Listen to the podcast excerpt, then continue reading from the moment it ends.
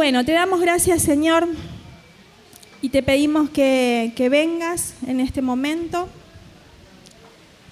sobre este lugar, que tu Espíritu Santo, Señor, esté guiando todo lo que hablemos, todo lo que pensemos, todo lo que hagamos.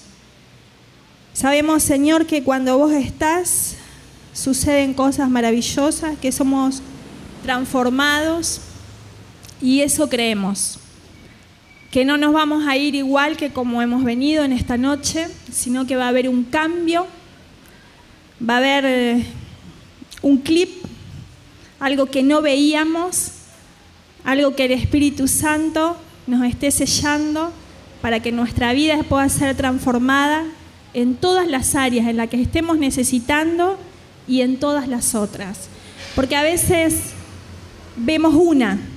Cuando yo empecé a buscar a Dios, veía que estaba re mal, estaba angustiada, estaba con fobia, estaba con crisis de pánico, estaba medicada, con tratamiento psiquiátrico.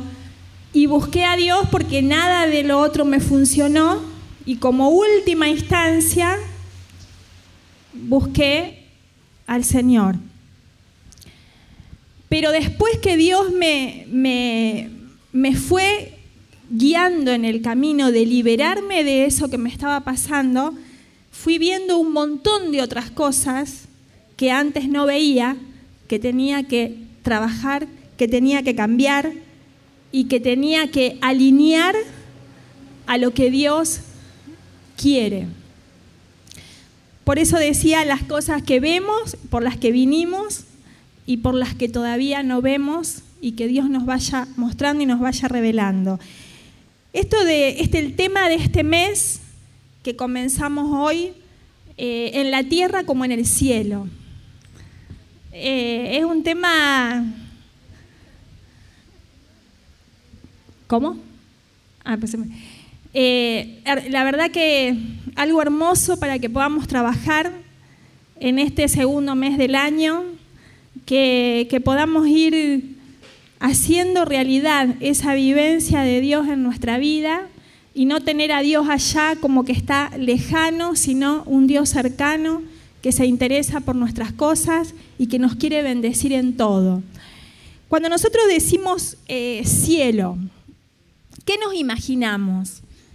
Yo anoté varias cosas que, se me venían, ¿no es cierto? Bueno, me imagino eh, el lugar más maravilloso, me imagino un paraíso, me imagino el lugar donde están todos los tesoros, los grandes y maravillosos tesoros. Eh, paz, alegría, gozo, salud, gente, gente saludable en el cielo, ¿no te imaginas? Yo me los imagino todos cantando y bailando. Eh, con paz, con alegría. Me imagino el cielo eh, con libertad. Ese, ese cielo.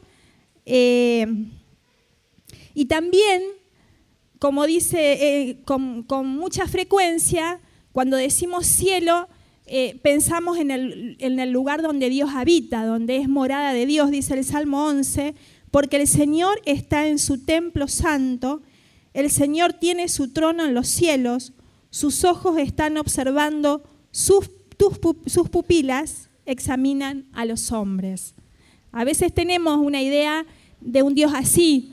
Eh, yo antes de buscarlo a Dios ni siquiera esto tenía, porque la verdad que vivía de espalda a Dios, no creía directamente. Pero a veces podemos tener este Dios que está allá en el cielo, lejano, observando nuestra vida pero no hemos tenido una vivencia como la que Dios quiere que tengamos en una relación cercana. Cuando decimos tierra, ¿qué nos imaginamos? La tierra eh, es em, lo que decimos el mundo, ¿no? el lugar donde, donde habitamos, eh, el lugar donde nos relacionamos con las demás personas, eh, donde está toda la creación de lo que Dios hizo, los animales, las aves, el lugar donde hay dificultades, donde a veces no salen las cosas. Dice el Señor eh, que en el mundo habrá dificultades, tendrás que, tendrán que sufrir, pero dice yo he vencido al mundo. Dice el Salmo 23, aunque pasen por oscuras quebradas, no temeré ningún mal. O sea, hay situaciones todos los días que resolver y que enfrentar. Dice Génesis 1, al principio creó Dios el cielo y la tierra. La tierra era un abismo cubierto por las tinieblas. Era una soledad caótica. Mientras el Espíritu de Dios aleteaba sobre las aguas. No sé cómo vos estás en esta noche, pero cuando yo eh, me acerqué a Dios, yo hoy pensaba, mi vida era así exactamente, un abismo cubierto por las tinieblas, era una soledad caótica. Yo me sentía así, yo me sentía sola en todas partes, aunque hubiera muchísima gente, sentía una soledad profunda, una angustia profunda, que nada lo llenaba, que nada me hacía sentir acompañada. Era un abismo porque estaba con crisis de pánico y sentía como que todo era negro, como que no sabía realmente por dónde eh, encontrar una solución. Pero Dios, que no lo veía, porque yo en ese momento no lo veía, estaba con su Espíritu Santo aleteando, estaba buscando, así como te está buscando a vos y a mí también, a cada uno, cada día, cada mañana, en la angustia que, cada uno pueda estar pasando, porque a veces eh, estamos lejos de Dios, porque a veces no lo conocemos, porque hemos vivido, vivido toda una vida fuera de su presencia, porque ni siquiera no, nos han enseñado, no lo hemos escuchado, no hemos sabido. Y a veces aún estando en las cosas de Dios, quizás empezamos el día de espaldas a Dios, empezamos en nuestras fuerzas, en lo que nos parece, empezamos eh, como podemos y vamos y luchamos. Y Dios está ahí, aleteando el Espíritu Santo que quiere venir a nuestro encuentro, que no quiere esta distancia entre el cielo y la tierra, el hombre acá y el cielo allá, sino que Él quiere que ese cielo lo podamos vivir aquí en la tierra. Decíamos, en el cielo nos imaginamos los más maravillosos tesoros, todas las bendiciones. ¿Para quién? ¿Para quién todos esos tesoros y todas esas bendiciones? ¿Para quién son? Levanta tu mano. Para mí, decí para mí. ¿Y por qué a veces no lo vivimos eso? Porque no lo sabemos, a lo mejor no sabíamos que Dios tiene, yo no lo sabía. Yo me parecía bien incluso pedirle a Dios, sacame los miedos, dame paz, pero por ejemplo no me animaba a pedirle cosas materiales, me parecía que eso estaba mal. ¿Pero por qué? porque mi mente no era el pensamiento de, lo, Dios. Cuando nosotros lo vamos conociendo a Dios, entendemos que en el cielo dice la palabra que ni siquiera, o sea, nosotros podemos imaginar cosas, tesoros, tesoros maravillosos. Y pensemos, a ver, ¿cuál es el tesoro? El que está enfermo va a decir la salud. Claro que sí. Ese es un tesoro que Dios quiere darte en esta noche. El que está con problemas económicos va a decir, ese tesoro que quiero es salir de las deudas. Y sí, también. Pero hay más. Dice que hay cosas que ni siquiera podemos imaginar.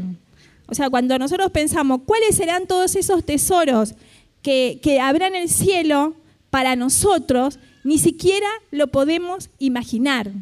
Por eso qué bueno que si hoy estamos acá por una dificultad, como yo te contaba que me pasó a mí, que empecé a buscar a Dios porque no daba más, porque no, no encontraba la salida en nada, porque no me funcionó ni nada de lo que hice para salir del pánico. Pero no era solo eso lo que Dios me quería dar. Dios me quería dar infinitamente más que yo ni, ni lo podía imaginar, ni lo podía pensar, ni, ni, se me ocurría que podía eh, encontrar en acercarme a Dios en conocerlo y todavía las cosas que Dios tiene pensado que ni puedo ver ni, ni puedo imaginar, porque hasta el último día hay tesoros. Y la verdad que no, no, no sé ustedes, pero yo no quisiera llegar allá y que me diga, mira todas las cosas que había acá, Susana, para vos.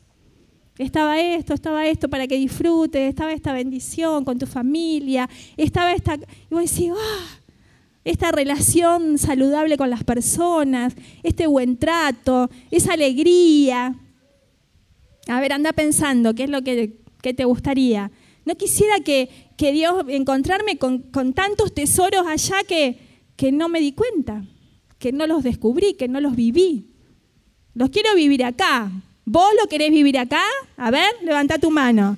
Los queremos vivir acá. ¿Y por qué queremos estas cosas?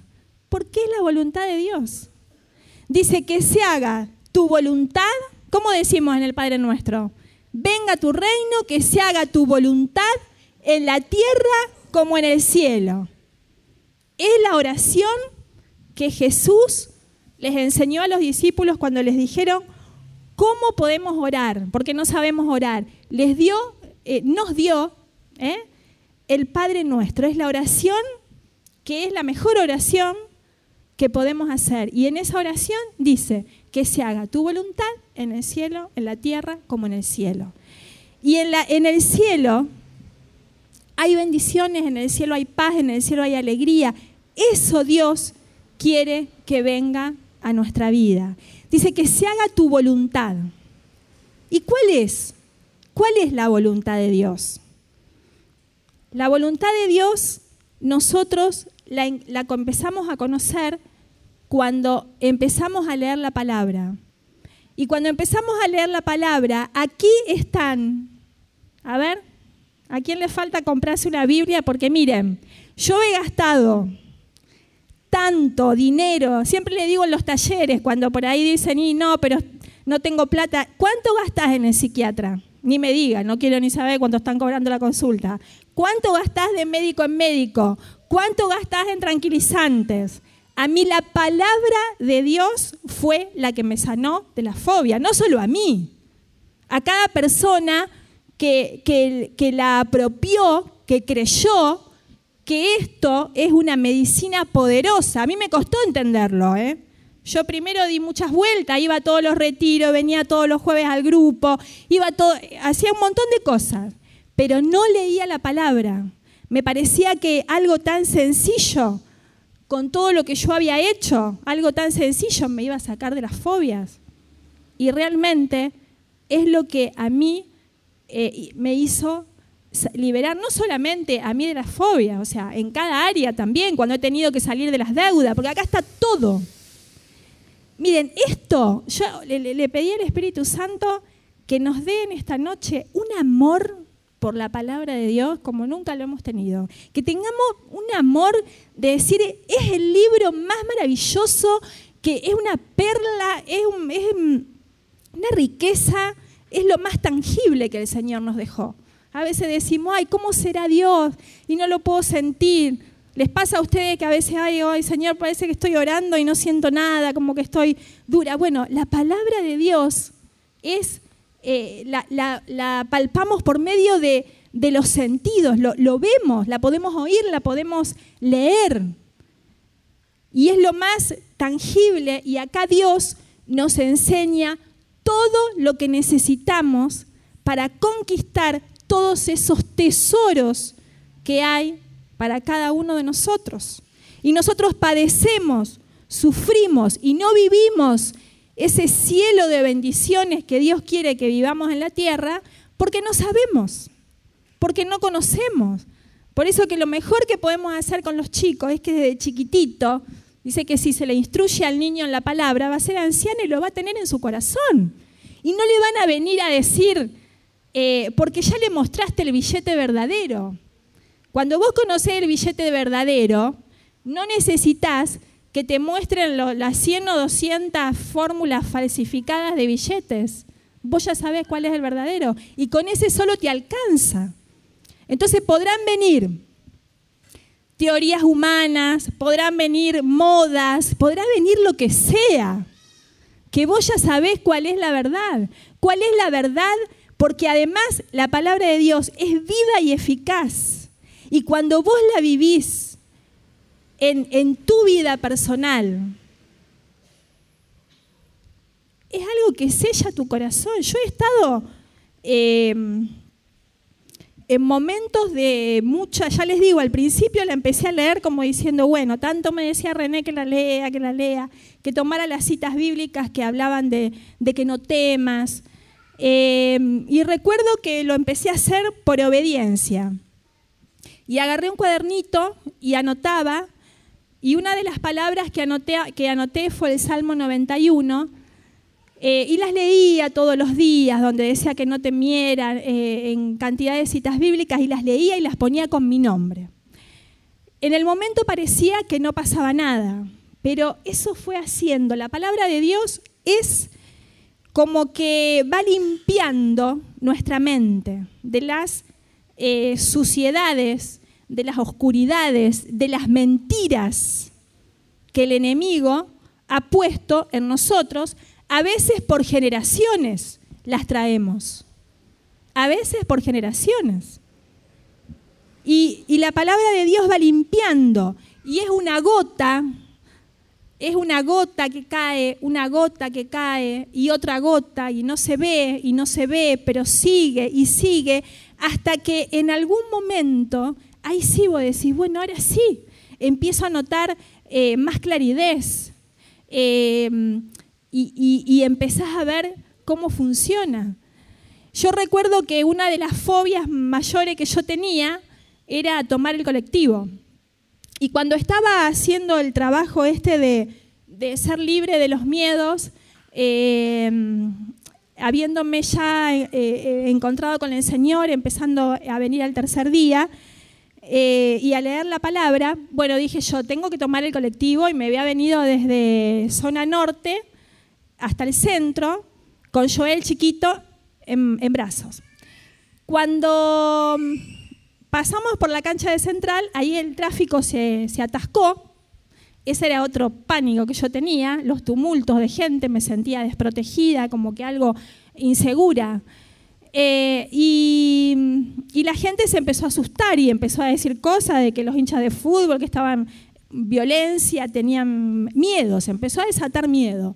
Y en mi interior yo empecé a orar, a clamar la sangre de Cristo y se me vino inmediatamente la palabra del Salmo 91, aunque caigan mil a tu derecha y diez mil a tu izquierda, tú no serás alcanzado porque mi brazo es escudo y coraza. Yo les puedo asegurar que esa palabra en ese momento fue el cielo descendiendo en la tierra, en esa realidad caótica, porque estaban todos asustados, en esa realidad eh, angustiante, y que yo pude tomarla y creerla y transformó eh, mi, realidad. Y también yo creo que fue importante porque Joel, que era chiquitito, en el momento que empezó todo el, lío de gente, la gente que hablaba, él me miró a mí, tenía un añito, me miró como diciendo, es que yo si hubiera entrado en pánico, como me hubiera pasado en otro momento, imagínense, eso se lo transmito a él quizás, no sé, en unos años o en algún momento de su vida apareciera eh, manifestación así de miedo a la gente o a estar con, un colectivo. Permiso, voy a tomar agua. Y esa palabra fue mi sustento. Yo sentí que Dios estaba conmigo, que no nos iba a pasar nada, y eso le dije a Joel, quédate tranquilo porque no va a pasar nada, eh, Dios nos está protegiendo. Cerró los ojos, se quedó dormido en mis brazos. Al ratito el tráfico se, se, normalizó, porque además ese pensamiento mentiroso de miedo, que generalmente te hace pensar cosas y hablar cosas que no son las que suceden, pero uno ya entró en un descontrol. Dios quiere que vivamos ese cielo aquí en la tierra. No que lo vivamos eh, solamente cuando estemos allá en su presencia, que sí, por supuesto, por toda una eternidad viviremos lo más maravilloso, ¿no? porque realmente el, estar con la presencia del Señor. Pero quiere que lo vivamos aquí en la tierra. Y para esto tenemos que trabajarnos. tenemos que ir a conquistarlo. Tenemos que decidirnos y determinarnos. No es, ay, yo quiero vivir el cielo acá en la tierra y rezo el Padre Nuestro, que se haga la tu voluntad en el cielo como en la tierra y ya está. Yo además tengo que conocer la voluntad de Dios.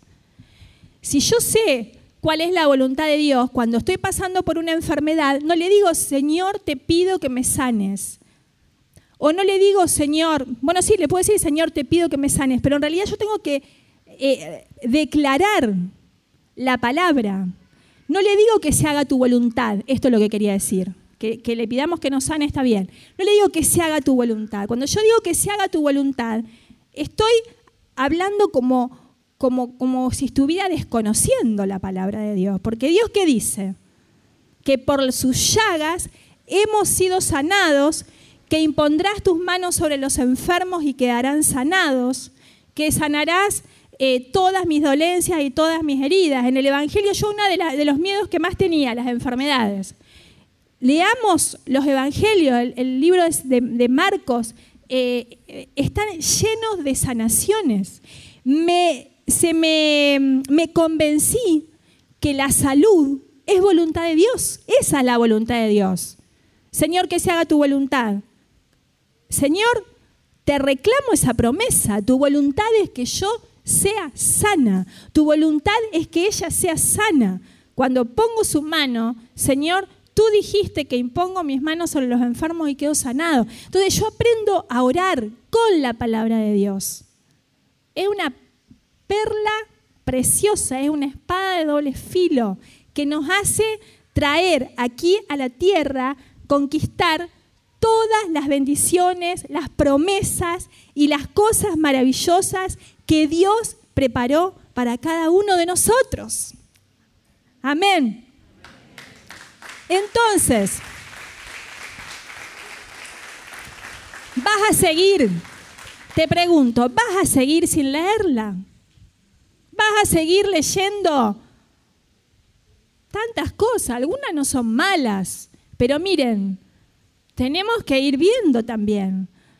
A veces nos llenamos tanto de teorías humanas, de pensamientos humanos. Yo cuando llegué al Señor estaba hasta acá y, el doble de acá, saturada de pensamientos humanos, de ideas humanas, porque venía de la facultad de psicología. Era todo lo, que, lo que el hombre había investigado, lo que el hombre decía. Ustedes saben que, ¿saben qué me pasó? Yo la verdad que le doy gracias a Dios yo cuando, cuando llegué al Señor también tenía un problema en la vista, que no se sabía qué es lo que me pasaba. No me encontraban nada, pero yo veía nublado. No era problema de anteojos, no había nada, los estudios me daban perfectos, pero yo veía nublado. Y no podía leer. Entonces, eh, bueno, me dieron eh, lentes de descanso, qué sé yo, me hacían hacer los ejercicios esos de la vista, lo, con las maquinitas esas mm, que te acercan y te alejan los dibujitos, pero yo no mejoraba. Pero ¿saben qué? ¿Saben cuál era el único libro que yo podía leer y que no me pasaba eso? Era la Biblia. Yo el otro día se los contaba a mis hijos, porque ese fue uno de los primeros milagros que Dios obró en mi vida. Porque gracias a eso, yo qué era lo único que leía? la Biblia. Y gracias a eso, mi mente fue de a poquito, de a poquito. Yo necesitaba esa limpieza. Estuve por años haciendo eso. Cuando empecé a, poder, eh, yo en un momento, recuerdo cuál fue el momento en que yo empecé a ver más claro. Yo siento que, que fue espiritual lo que a mí me pasaba.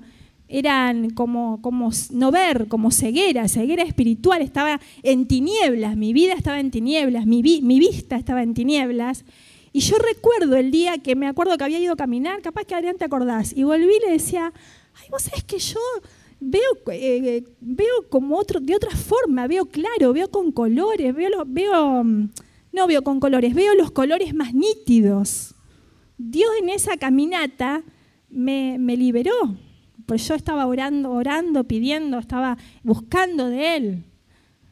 Y Dios me liberó. Y cuando yo quise ir a los libros otra vez de psicología, ustedes saben que no podía, que leía y decía, ay, esto la verdad que no tiene razón. esto me deprime, me angustia.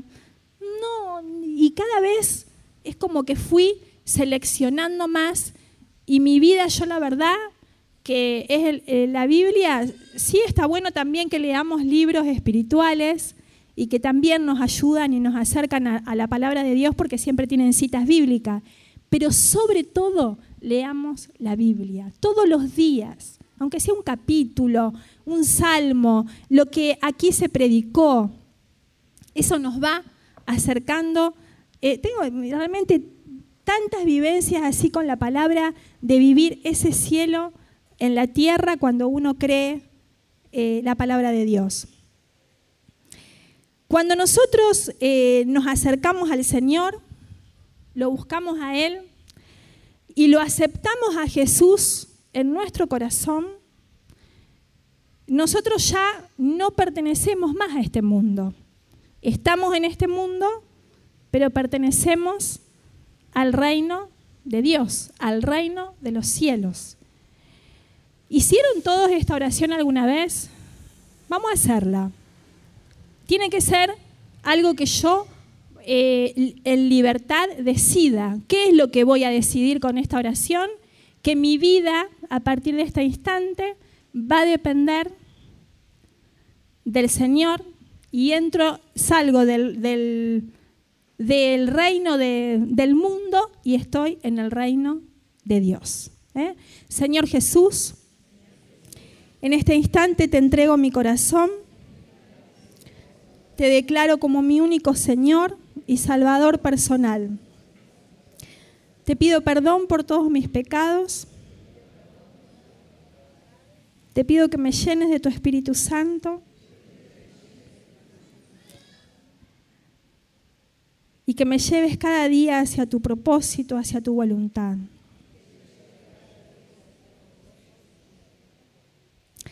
Cuando nosotros le entregamos al Señor nuestro corazón, Él dice la palabra que el reino de Dios ya está entre ustedes. Miren qué hermoso esto.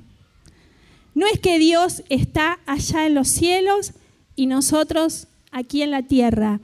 El reino de Dios está aquí dentro nuestro. Y dentro tuyo, porque esta noche lo aceptaste como tu Señor, a lo mejor hace mucho que lo aceptaste, Ahora vos, los derechos que tenés son los del reino de Dios. ¿Y cuáles son los derechos del reino de Dios? Que tu vida no depende de las situaciones económicas del país, ni de un partido político, ni de otro, ni de alguno que haga las cosas bien y el otro no, y que qué sé yo, cuántas cosas decimos. Tu vida depende de que sos, porque obedeces la palabra del Señor, su ley, sos, dice el Salmo 1, un árbol plantado al borde de las aguas. Hay prosperidad en tu vida. Tu derecho es la salud, si estás con dificultades en la salud. Tu derecho es eh, las buenas relaciones en la familia, el perdón, el buen trato, la alegría que podamos vivir ese cielo en nuestra familia, que podamos vivir, eh, cuando yo entendí, ¿cómo estoy con la hora? Cuando yo, bueno, redondeo, cuando yo entendí que Dios, yo uno de los miedos que tenía también era alejarme de mi casa, no me podía ir de vacaciones, por ejemplo, porque me daba miedo, me sentía muy insegura. Cuando yo entendí que Dios está aquí dentro mío, eso me dio una fuerza. Eso me hizo dar cuenta que no es que Dios estaba solamente adentro de mi casa cuando lloraba, que Dios estaba en el grupo de oración solamente, sino que a donde yo fuera, Él estaba conmigo. No solo que estaba conmigo, estaba dentro mío. Estaba su palabra sembrada en mi corazón cambiando mi mente, transformando mi vida. Y que cuando viniera el pensamiento de miedo, de no vas a poder, de no te va a salir, si yo me decido en ese momento a creerle a Dios que está acá, cerca mío, ese poder se levanta, ese poder eh, eh, se hace presente y derriba todos los miedos, derriba todas las enfermedades. Ocurren milagros cuando nosotros podemos creer en, la palabra, en el, estar en la presencia de Dios, buscar a Dios en la oración. Entramos a la oración con angustia y salimos con gozo, salimos restaurados, salimos renovados. Esa es la presencia de Dios que baja a nuestras vidas, que se impregna, que se cambia la atmósfera del lugar, que somos transformados, que vino una palabra en el auxilio en el momento justo, como yo les contaba, en la desesperación de lo que me iba a pasar, vino justo esa palabra que me rescata, que me sostiene, que hace que no desespere, que no lo angustie a mi hijo, que no entre en pánico. Esa palabra es realmente un milagro, es el reino de Dios, es el reino de Dios que, viene, que viene, que viene, que viene, que se instala y que se instala por generaciones y que rompe con una cantidad de mentiras y de cosas que hemos aprendido mal. Yo cuando no podía dormir, que antes salía corriendo a la guardia a buscar un médico a que me ayuden, cuando empecé a entender esto, me levantaba a orar. Y ahí donde estaba aterrada, salía levantada. Ahí donde estaba deprimida, salía en gozo. Ahí donde estaba abatida, salía con fuerzas nuevas. ¿Eso qué es, hermano? Es la presencia de Dios en tu habitación. En tu habitación, en el lugar donde estás. Baja al cielo, baja al cielo la presencia de Dios cuando vos lo crees, cuando vos lo buscas.